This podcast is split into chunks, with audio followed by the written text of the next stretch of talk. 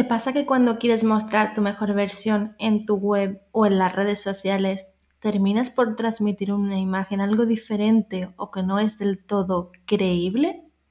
Yo soy Teresa Alba, especialista en copywriting y estrategia de contenidos y quiero invitarte en este episodio a manifestar la mejor versión de ti y conocer cómo funciona el factor clave de éxito en Internet, la credibilidad. Comunícate con Teresa Alba el espacio dedicado a influencers, marcas y creadores de contenido comprometidos con el cambio social. Porque no se trata de decirlo más alto, sino más claro. Te invito a que me acompañes episodio a episodio y juntos hacer de este mundo un lugar mejor. Lo veo mucho, porque es algo que nos pasa. En muchas ocasiones cuesta verse a uno mismo, tanto en virtudes como en defectos. Es por ello que cuando se trata de plasmar con palabras la verdadera realidad de un negocio, ya sea una página web o en cualquier otro canal de visibilidad digital, las cosas no son más fáciles. Para que captes la moraleja que quiero dejarte con este episodio, es decir, que lleves tus propios zapatos y no los de otro, vamos a darle forma con un par de ejemplos.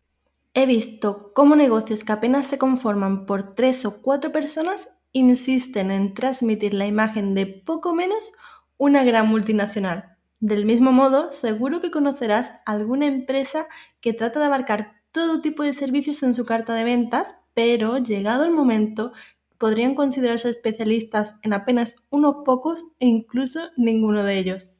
En los dos casos la situación es bastante clara por querer mostrar algo que en realidad no se es, se está pecando por falta de credibilidad y créeme, por ende, también de ventas. Con esto no digo que haya que sacar los trapos sucios para resultar creíble, para nada. Todos sabemos que nadie es perfecto y que en todas las casas hay un cuadro ladeado.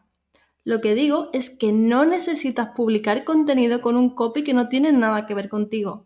Lo que digo es que trabajes en sacar la mejor versión de ti, ya sea en tu página web, en tus redes sociales favoritas o en tu día a día.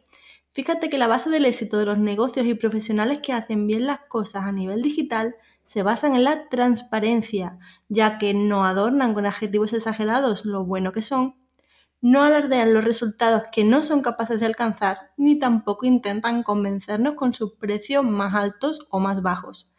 Y hablando de convencer, si aún no lo has hecho, tenemos a escuchar el episodio número 2 en el que os hablo sobre la persuasión.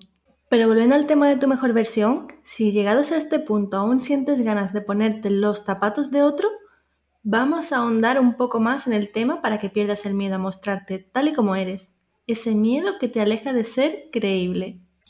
Ya sé que hay que ser prudente por aquello de que no nos copien, que no nos hagan la competencia y todo eso pero debes tener algo claro. Nadie puede imitarte como persona, ni como profesional, ni siquiera como negocio.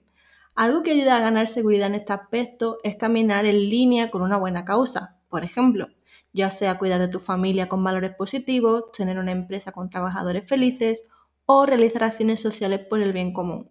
Una vez que tienes claro lo que te define y cuál es tu porqué y sabes cómo agarrarte a ello con mucha fuerza, puedes llegar a otras personas con un mensaje mucho más firme, pero sobre todo creíble.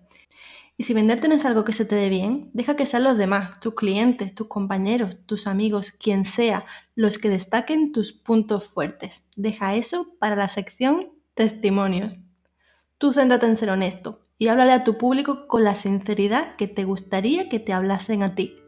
Ni más grande, ni más pequeño, ni más rico, ni más pobre cuando quieras transmitir credibilidad, no te pongas los zapatos de otro. Muchas gracias. Hasta aquí este episodio. Pero recuerda, son los pequeños cambios los que mueven el mundo.